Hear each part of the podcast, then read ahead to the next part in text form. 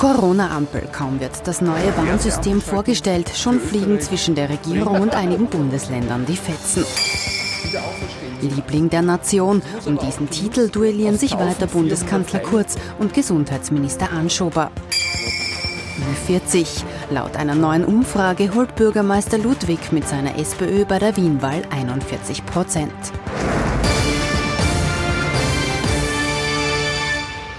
Sonntagabend, 22.20 Uhr. Ich freue mich, dass Sie wieder mit dabei sind. Unser politischer Wochenrückblick. Sie wissen nur echt mit unserem Politikexperten Thomas Hofer zurück aus der Sommerpause. Recht herzlich willkommen. Schönen guten Abend, Herr Knapp. Und unser Meinungsforscher heute mit aktuellen Zahlen zur Wienwahl. Schönen guten Abend, Peter Heik. Schönen guten Abend, Herr Knapp. Erstes großes Thema in unserem politischen Wochenrückblick. Heiß diskutiert an diesem Wochenende die Corona-Ampel. Wien, Linz, Graz und Kufstein sind gelb und vor allem aus den gelben Bezirken und Städten hat es heftige Kritik gegeben am Gesundheitsminister, aber auch am Bundeskanzler Sebastian Kurz, der am Freitag diese erste Ampelschaltung präsentiert hat. Es waren zehn Regionen, die sich die Corona-Kommission wegen höherer Infektionszahlen genauer angesehen hat. Ernst geworden ist es aber nur für vier. Die erste Ampelschaltung für Österreich bringt, dass es eine Schaltung auf Gelb gibt in den Städten Wien, Linz, Graz und Kufstein. Reichen bei Grün noch das Abstand halten und die Maske, unter anderem in Öffis und Supermärkten, werden bei Gelb die Maßnahmen ausgeweitet. Die Maskenpflicht gilt dann zum Beispiel auch im Handel und für das Servicepersonal im Gastrobereich. Bei Orange wird weiter eingeschränkt, so gilt dann etwa die Maskenpflicht auch für Lokalbesucher abseits des Sitzplatzes. Und Rot bedeutet das aus für Veranstaltungen und Gastronomie. Homeoffice wird empfohlen. Da die rechtliche Grundlage für die Ampelmaßnahmen aber noch fehlt, wollen einige betroffene Lokalpolitiker erst einmal keine weitreichenden Maßnahmen umsetzen. Besonders die SPÖ-Bürgermeister holen zum Rundumschlag aus. Da erscheint mir manches sehr aufklärungsbedürftig. Und ich kann mir natürlich schon gut vorstellen, dass jetzt auch im Hinblick auf äh, die Wiener Gemeinderatswahl Teile der Bundesregierung starkes Interesse haben, Konflikte in die Stadt Wien hineinzutragen. Da erwarte man eigentlich von der Bundesregierung Unterstützung und nicht, dass sie die fußfrei in die erste Reihe setzen, Pressekonferenzen machen und die Probleme an Bundesländer, Gemeinde und Städte delegieren. Wir werden die Maßnahmen, die bislang gegolten haben, in aller Konsequenz auch fortführen, aber keine zusätzlichen Maßnahmen einführen. Das will Luger eben erst, wenn es rechtlich bindend ist. Aber selbst bei betroffenen ÖVP-Landeshauptleuten stößt die Ampelregelung der ÖVP-geführten Regierung in Wien auf Unverständnis. Im Alpbachtal, das gehört ja auch zu Kufstein, ich glaube, da haben wir überhaupt keine Infektionen. Also da muss man schon etwas genauer werden, damit Differenzierungen stattfindet. Aber das werde ich heute mit dem Herrn Bundesminister in Ruhe besprechen. Und das mit Erfolg. Nach einem Gespräch mit dem mächtigen Tiroler Landeshauptmann stellt Gesundheitsminister Anschober eine weitere Differenzierung innerhalb der Bezirke in Aussicht. Herr Hofer, logischerweise keiner möchte gelb sein in diesem Ampelsystem. Die, die momentan gelb sind, äh, nehmen das fast als persönliche Beleidigung auf, wenn wir den Wiener Bürgermeister gesehen haben, den Linzer Bürgermeister und auch den Tiroler Landeshauptmann. Und das ist für die ÖVP dann, glaube ich, dann schon relativ heikel, wenn so ein mächtiger Landeshauptmann so zur Kritik ausholt. Ja, äh, und es war auch nicht nur er, sondern es war auch der oberösterreichische Landeshauptmann, auch von der ÖVP, auch kein unwesentliches Bundesland für die ÖVP. Soll sehr laut geworden äh, sein, hat man gehört, ja? Angeblich gab es Schreiduelle, ja, ich war nicht dabei, aber äh, das lässt schon tief blicken. Und äh, es hat eine Ursache, glaube ich. Denn äh, dass es Konflikte geben wird, war klar. Aber das große Problem an der ganzen Geschichte ist, es gibt zwar die vierteilige Ampel, aber es gibt keine Kriterien, die für uns drei oder sonst jemanden nachvollziehbar wären. Das heißt, man kann sich selber nicht ausrechnen. Und wenn man sowas einführt, ich halte das grundsätzlich für richtig, äh, diese Maßnahme, weil es eine gelernte Geschichte ist. Die Ampel kennt jeder, ja, hoffentlich. Äh, die vierteilige muss man vielleicht sich ein bisschen umstellen, aber grundsätzlich ist das eine gute Idee. Aber es ist von der Kommunikation und von der Art und Weise, wie es gemacht wird, wurde und wird verhunzt genutzt. Äh, und dann kommt noch was dazu, nämlich diese gesamte Geschichte, wann wird das überhaupt Gesetz? Äh, wann tritt das in Kraft? Dann gab es da vor einem Tag die Geschichte, naja, wenn der Bundesrat äh, mit FPÖ, SPÖ-Blockade sozusagen sich da widersetzt, dann kommt es erst im November. All das braucht man nicht. Vor allem dann nicht, wenn es den Streit innerhalb der Regierung, wir haben oft darüber geredet im, im Frühjahr, jetzt offensichtlich gibt. Und wenn offensichtlich wurde, dass es dem Herrn Anschober im Gesundheitsressort nicht mehr so gut geht, äh, imagemäßig, wie das äh, noch im Frühjahr der Fall war. Äh, da sollte man sich sowas nicht leisten und insofern braucht man sich da regierungsseitig nicht äh, wundern, wenn es dann zugeht. Zumal natürlich gerade Wien äh, im Wahlkampf ist. Stellen Sie sich vor, das kommt irgendwann auf Orange noch äh, im Laufe des September oder Anfang Oktober. na, dann ist Ihnen politisch überhaupt die Hölle los. Ein Frühwarnsystem, das so nicht wirklich funktioniert. Kann die Opposition, kann die SPÖ und die FPÖ da Kapital schlagen? Oder ist das so, so ein heikles Thema und vor allem, wenn ja, wie? Da sind wir schon wieder vor dem Sommer. Ja. Sie könnte daraus ja. Kapital schlagen wenn sie die Opposition beherrschen würden. Das tut aber weder die FPÖ derzeit, die das eigentlich Geschäft normalerweise eigentlich im Blut hat, aber sie sind noch immer mit, mit, mit der, der eigenen der Partei beschäftigt. Abgesehen davon ist jetzt der ganze Fokus der Freiheitlichen auf Wien gerichtet, dass dort ja nicht Heinz-Christian Strache, wir werden heute noch darauf zurückkommen, ja nicht einzieht. Na, und bei der aber die Sorge gut verstehen der FPÖ bei den Zahlen, die sie dann ja, präsentieren werden. Ja. ja. Ähm, und bei der, bei der SPÖ haben wir noch immer das Thema, dass die, die Parteispitze äh, als auch der Parlamentsclub schlicht und einfach nicht tritt fast. Also das, das ist tatsächlich mal haben auch noch zurückgezogen, nicht? Die Ankündigung im Bundesrat. Genau, richtig. So, und jetzt ähm, haben wir aber, und das ist ein viel, viel, viel größeres Problem, ähm, aus dem natürlich die Opposition ähm, äh, Kapital schlagen könnte, was der Kollege Hofer angesprochen hat. Die Ampel ist nicht transparent. Ich habe mir ähm, die, die, die, Mühe gemacht und bin auf die ähm, Corona-Ampel-Homepage gegangen, habe mir dort die Stellungnahme her herausgesucht. Für jeden einzelnen Bezirk habe ich das durchgelesen und bin dort gesessen und habe mir gedacht, ich hantiere tagtäglich mit Zahlen und ich verstehe es nicht. Ich kann nicht nachvollziehen, warum jetzt zum Beispiel, wie es der Bürgermeister Luger gesagt hat, warum Linz gelb ist und Wels nicht gelb ist.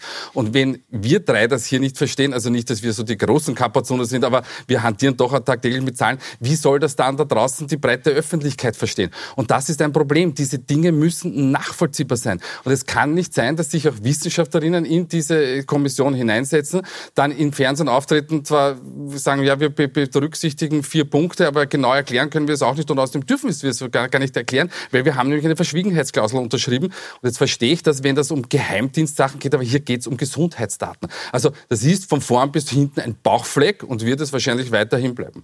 Aber Herr Ufer, jetzt wissen wir, dass die ÖVP unter anderem eines kann, nämlich Kommunikation. Das haben wir gesehen in den letzten Jahren. Wie kann das passieren? Äh, naja, äh, zwei Antworten. Einerseits, äh, es gab über den Sommer eigentlich einige Themen, die nicht ganz astrein kommuniziert waren. Da gab es ja schon auch bei Wirtschaftshilfen etc. schon einigen Furor von mehreren Seiten, nicht nur von der Opposition. Und was vielleicht auch noch dazu kommt, will jetzt niemandem was unterstellen, aber natürlich biegt die Geschichte und biegt die Ampel vorwiegend beim Gesundheitsminister, beim Grünen. Und natürlich ist es so, dass da es manche geben mag in der ÖVP, die sagen, na gut, das ist einmal sein Thema. Und wenn die Ampel nicht funktioniert hat, äh, ganze Verordnungen kommen natürlich auch wieder aus seinem Haus, also aus Anschobers Haus, dann ist das mal vor allem sein Schaden. Ich glaube äh, ganz ehrlich, dass das äh, de facto zu kurz gedacht ist, denn natürlich ist es, ja. Die Geschichte so, dass das natürlich, wenn der Streit in der Regierung da ist, wenn es der Regierung insgesamt schadet, dann kann sich darum die ÖVP auch nichts kaufen. Das sieht man null in den Daten, überhaupt gar keine Frage. Aber wenn sich das fortsetzt in diesen heißen Herbst rein, möglicherweise Corona-bedingt, möglicherweise eben wahrscheinlicherweise muss man fast sagen, wirtschaftsbedingt, dann ist es ein Problem für beide. Also diejenigen, die sagen, gut, jetzt schauen wir mal, dass der äh, Herr Anschober von seinem hohen Image-Rose runterkommt, die sollten schon noch ein bisschen weiterdenken und sagen, Gott, äh, könnte das uns auch irgendwann schaden. Äh, ich glaube nicht, dass das ein, ein wirklich gescheites Kalkül wäre. Jetzt sind wir beim nächsten Thema und das passt perfekt zu dem Thema, das wir gerade besprochen haben. Sie haben es in einem Standardkommentar geschrieben, Highlander, es kann nur einen geben. So sieht das wohl Sebastian Kurz, aber die sehr, sehr guten Umfragewerte von Rudolf Anschuber, die dürften ihm nicht ganz so gut gefallen. Das sind die momentan zwei beliebtesten der heimischen Regierung, Rudolf Anschuber und Sebastian Kurz.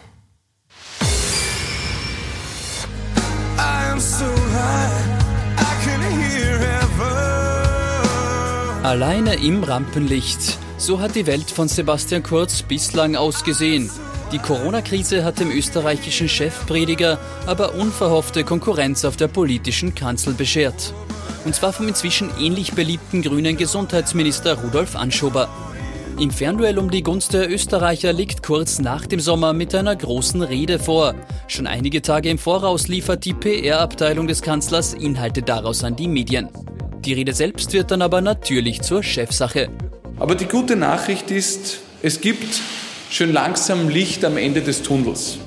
Und weil mehrfach bekanntlich besser hält, verbreitet Kurz seine neue optimistische Botschaft im Anschluss daran in allen wichtigen Zeitungs- und Fernsehinterviews.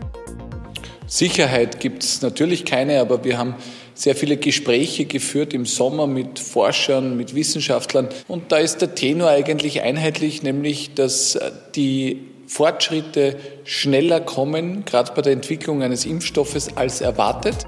Erst zu Wochenbeginn gehören wieder Anschober die Schlagzeilen.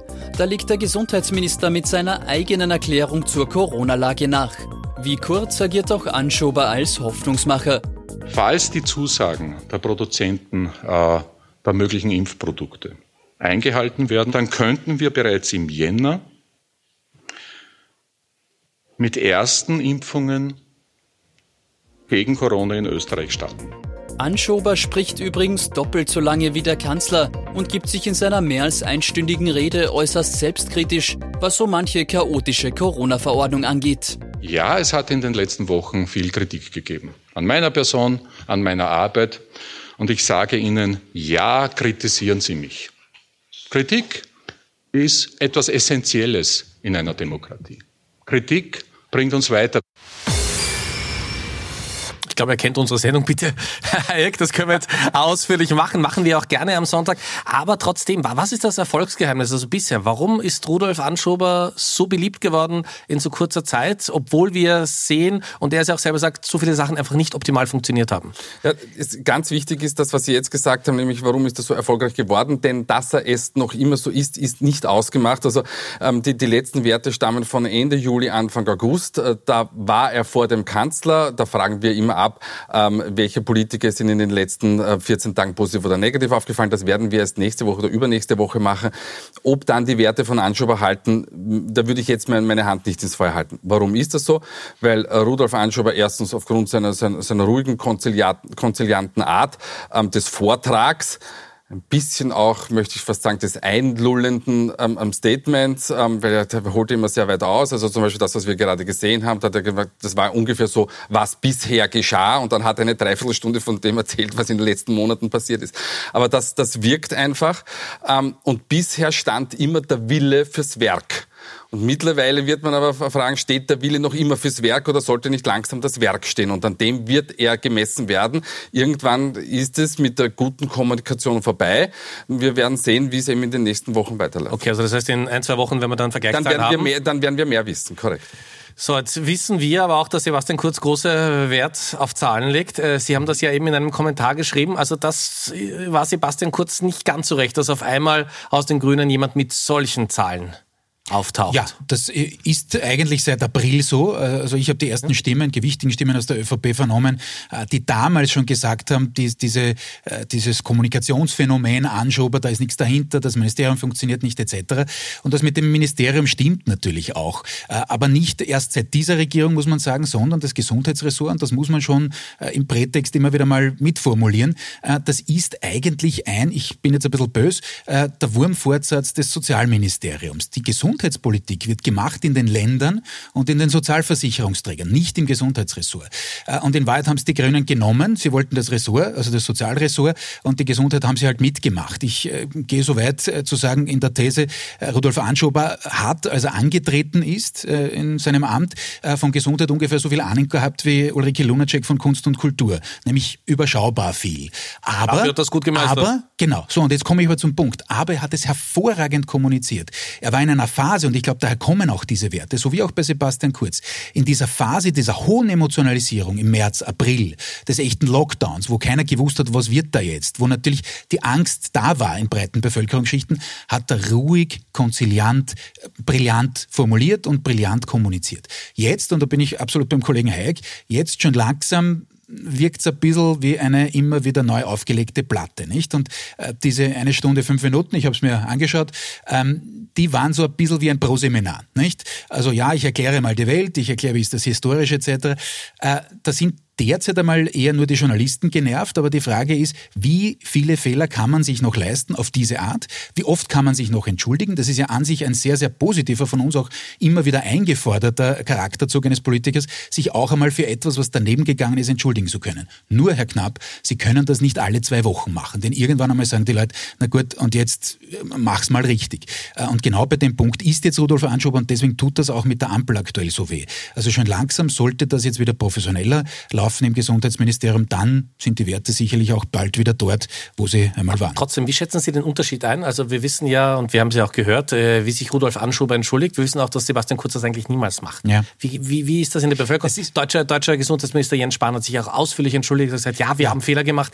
Ist das nicht auch mal gut, dass man, dass man von Spitzenpolitikern hört? Natürlich wissen wir nicht alles. Ja, na klar, das habe ich ja gerade ja. gesagt. Also finde ich auch, ich, ich glaube auch, wie wir das Kleinwalsertal zum Beispiel besprochen haben, äh, vor der Sommerpause habe ich das auch gesagt in Richtung Kurz, das wäre, äh, würde auch ihm gut anstehen, das ab und zu zu machen. Manchmal macht das so über Bande, nicht so indirekt kann man es ableiten beim Kanzler.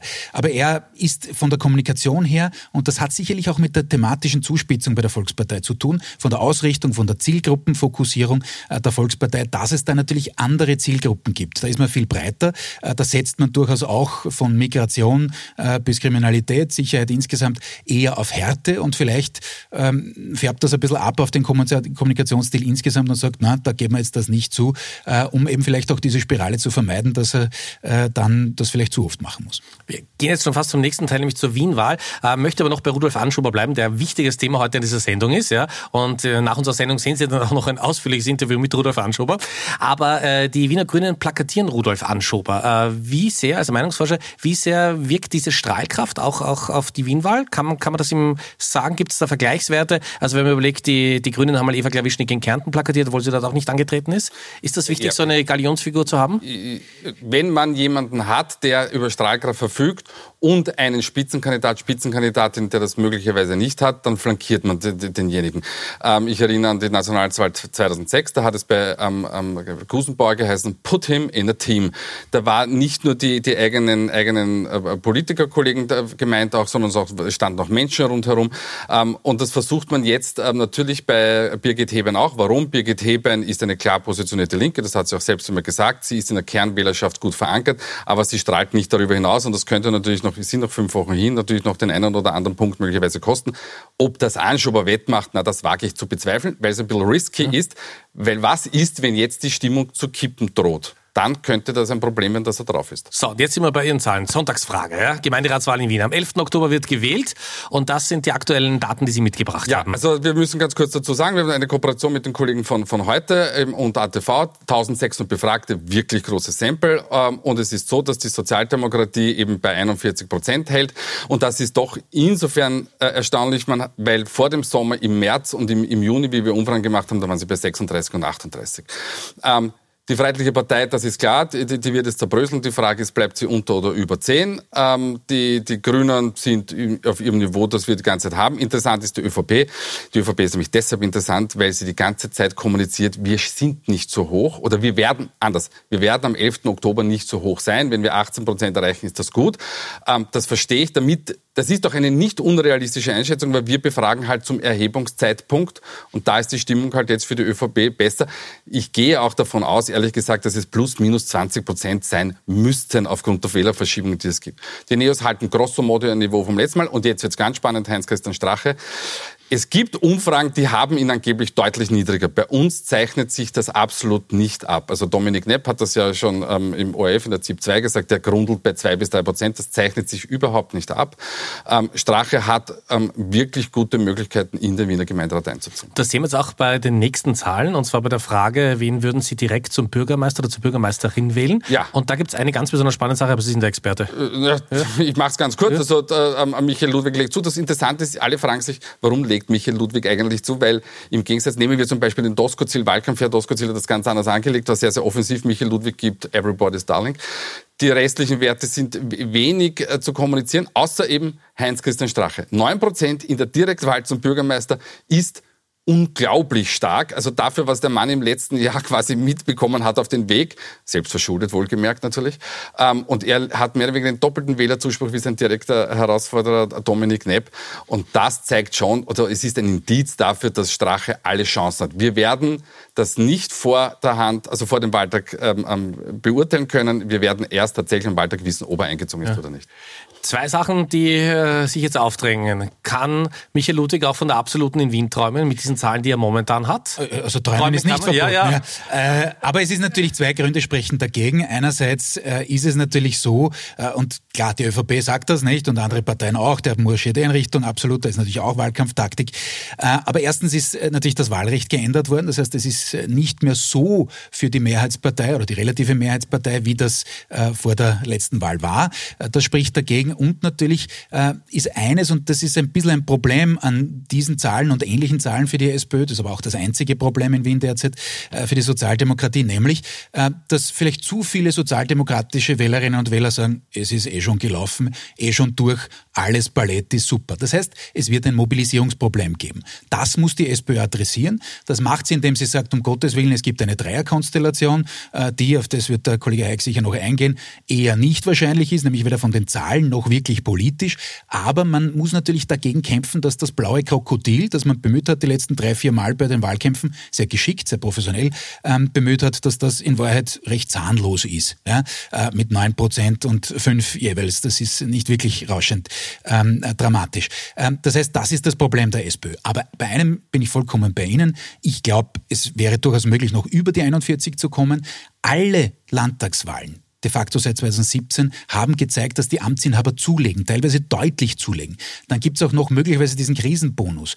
Die Wienerinnen und Wiener zeigen auch andere Umfragen, sagen, die Wiener Stadtregierung hat das gar nicht schlecht gemacht im Management. Äh, da war Ludwig immer wieder mal zurückhaltend, aber er profitiert da sicherlich davon und kann das nutzen. Und da der Flügelspieler wie Peter Hacker zum Beispiel. Welche Regierungskoalition wäre Ihnen denn nach der Wien-Wahl am liebsten? Das haben Sie auch gefragt? Das haben wir auch gefragt. Wenig überraschend ja. stimmen da 28 Prozent äh, SPÖ-Grün zu. Das sind natürlich mehrheitlich Grünwähler und Wählerinnen. Bei den SPÖ-Wählern ist natürlich auch eine Mehrheit dafür, aber es gibt einen Teil an SPÖ-Wählern, die auch zu SPÖ-ÖVP tendieren. Sind tendenziell ältere Semester, die noch immer großkoalitionär denken, wobei diese Koalition sicher nicht klassisch großkoalitionär wäre, abgesehen davon, dass wahrscheinlich Gernot Blümel in den Verhandlungen den Preis ganz, ganz hoch hinaufschraubt. Ähm, wir haben dann eine neue Variante aufgenommen, nämlich die SPÖ und NÖOS. Da haben nur 9%, 9 äh, Zustimmung und eben die Dreier-Variante. Und das, was der Kollege Hofer angesprochen hat, ist, wenn wir jetzt von der der Hochschätzung, die wir vorher gesehen haben, die einzelnen Werte zusammenzählen, dann gibt es eigentlich nur zwei realistische Varianten. Das ist nämlich SP und ÖVP mit 61 Prozent in Summe ähm, und dann eben Grün und, und die SPÖ mit 56 Prozent. Neos und SPÖ hätten gemeinsam, also 41 plus 7, 48 Prozent. Da kommen sie in die Nähe einer möglichen Koalitionsvariante, aber let's face it, sehr wackelige Geschichte, vielleicht nur ein paar, ein paar Mandate Überhang, die, die Neos nicht eine, eine erfahrene, regierungserfahrene Partei, also ob das Michael äh, Ludwig wagt, ist, ein, das ist dahinzustellen. Und die Dreierkoalition, die hat überhaupt nur gemeinsam 42 Prozent. Also die Dreierkoalition ist tatsächlich zum Leidwesen der Medien und zum Leidwesen der SPÖ vom Tisch. Sie wollten noch was zu den Koalitionsvarianten sagen? Ja, kurz, ja? Äh, ich glaube das auch. Ja. Es wird sich wohl abspielen zwischen der Fortsetzung von Rot-Grün und Rot-Schwarz, Querstrich Türkis. Und da ist eine spannende Frage, nämlich durchaus auch aus bundespolitischer Sicht. Äh, weil jetzt alle sagen, na, die ÖVP arbeitet dran. Es gibt einen Teil der Wiener ÖVP, der dran arbeitet, nämlich der Wirtschaftsflügel. Auch rund um Wirtschaftskammerpräsident Walter Ruck, äh, die das anstreben, die jetzt schon sehr, sehr gut zusammenarbeiten mit dem Bürgermeister und dem Finanzstadtrat. Aber möglicherweise ist das Sebastian Kurz gar nicht so recht. Denn die Frage ist, ist es strategisch das Beste, den Junior-Partner, den kleinen Koalitionspartner in Wien zu geben? Rot-Grün war immer ein ganz gutes Feindbild im Bund und möglicherweise möchte er das sogar behalten. Wir kommen, wie gewohnt, am Ende unserer Sendung zu den Top und Flops. Wir haben Thomas Hofer und Peter Eick, wir haben die beiden Herren getrennt voneinander gefragt, wer in der letzten Woche besonders positiv aufgefallen ist und wer es hätte durchaus besser machen können. So bitte, hier sind die Top Flops. Okay, gut. Mal schauen. Ja, normalerweise gibt es ja. äh, Diagonalverschiebungen. Das ist, das ist, eine Ampel. Da. Ja, ja, das, das ist eine Ampel. Ähm, ja. Äh, Fange ich einmal mit dem einfachen ja. äh, Flop der Woche, Rudolf Anschober. Ja. Ich habe es, glaube ich, schon erklärt wegen der Art und Weise der Kommunikation, er müsste diese Geschichten, dass das kommunikativ einfach und, und transparenzmäßig nicht drüber kommt, dass das angreifbar ist von allen Seiten, dass es die Opposition kritisiert, eh klar, und die gelb äh, eingefärbten Städte auch, aber er ist eben auch von der Methode her angreifbar und das ist eigentlich nicht gut kommuniziert, nicht ganz äh, sein Stil und insofern muss er das bald ändern. Äh, Top der Woche für mich Angela Merkel, außenpolitische Geschichte. Äh, wir haben alle gesehen, die Geschichte Nawalny, äh, die Vergiftung Vertretung des äh, führenden Oppositionellen in, in Russland. Sie hat sehr, sehr deutliche Worte gefunden, das finde ich gut. Sie müsste dem auch Taten folgen lassen, sage ich gleich dazu. Dazu hat sie sich bisher nicht durchgerungen, aber dennoch, es war mal ein klares Statement, das man in vielen, vielen Jahren eigentlich in Richtung Russland europäischerseits durchaus vermisst hat. Herr Hayek. Ähm, Ich habe mir schon gedacht, auch dass der Kollege Hofe den Rudolf Heinz übernehmen ja. wird und natürlich hat er vollkommen recht und deshalb habe ich erweitert auf die Ampelkommission, auf die gesamte Kommission, weil eben ähm, die, das wirklich ein Bauchfleck von vorn bis hinten war und, und, und auch die, die, die Wissenschaftlerinnen sich nicht so zu Wort melden, wie ich mir das erwarten würde, nämlich, dass man hinaustritt und die eigene wissenschaftliche Expertise auch klarlegt. Oder ich gehe nicht in so eine Kommission hinein und unterschreibe so etwas nicht, dass ich nicht darüber reden darf. Also das geht meiner Ansicht nach gar nicht, erzeugt auch keine Transparenz. Peter Hacker deshalb, ähm, weil er im Gegensatz zu, zu Luger oder auch Stelzer auf eine sehr, sehr ruhige Art äh, das kommentiert und gesagt, das haben wir uns schon erwartet, ähm, wir werden uns das anschauen. Er ist anderer Meinung, als er das Thema transportiert. Den Lapsus, dass er gesagt hat, das liegt am Wien-Wahlkampf, den sehen wir ihm jetzt einmal nach. Und er hat meiner Ansicht nach auch etwas äh, angesprochen, ähm, das Einzige, was derzeit Rechtswirksamkeit hat bei der Maske, ist der für die Kinder. Und das ist eine Zielgruppe, die der Virologen, Epidemiologen am, am wenigsten zum, zum, zum, Coronavirus beiträgt. Und auf das hat er auch hingewiesen und ich finde, das war in Ordnung. Meine Herren, herzlichen Dank. Ich darf mich bei Ihnen fürs Zuschauen bedanken. Podcast zu unserer Sendung finden Sie auf unserer Homepage. Wir haben viel über Rudolf Anschuber gesprochen. Den sehen Sie jetzt gleich im Anschluss im Exklusivinterview. Und äh, morgen startet im Osten die Schule. Alles Gute für den Schulbeginn und wir freuen uns dann nächste Woche wieder pünktlich 22.20 Uhr. Angenehme Woche Ihnen. Auf Wiedersehen. Thank you.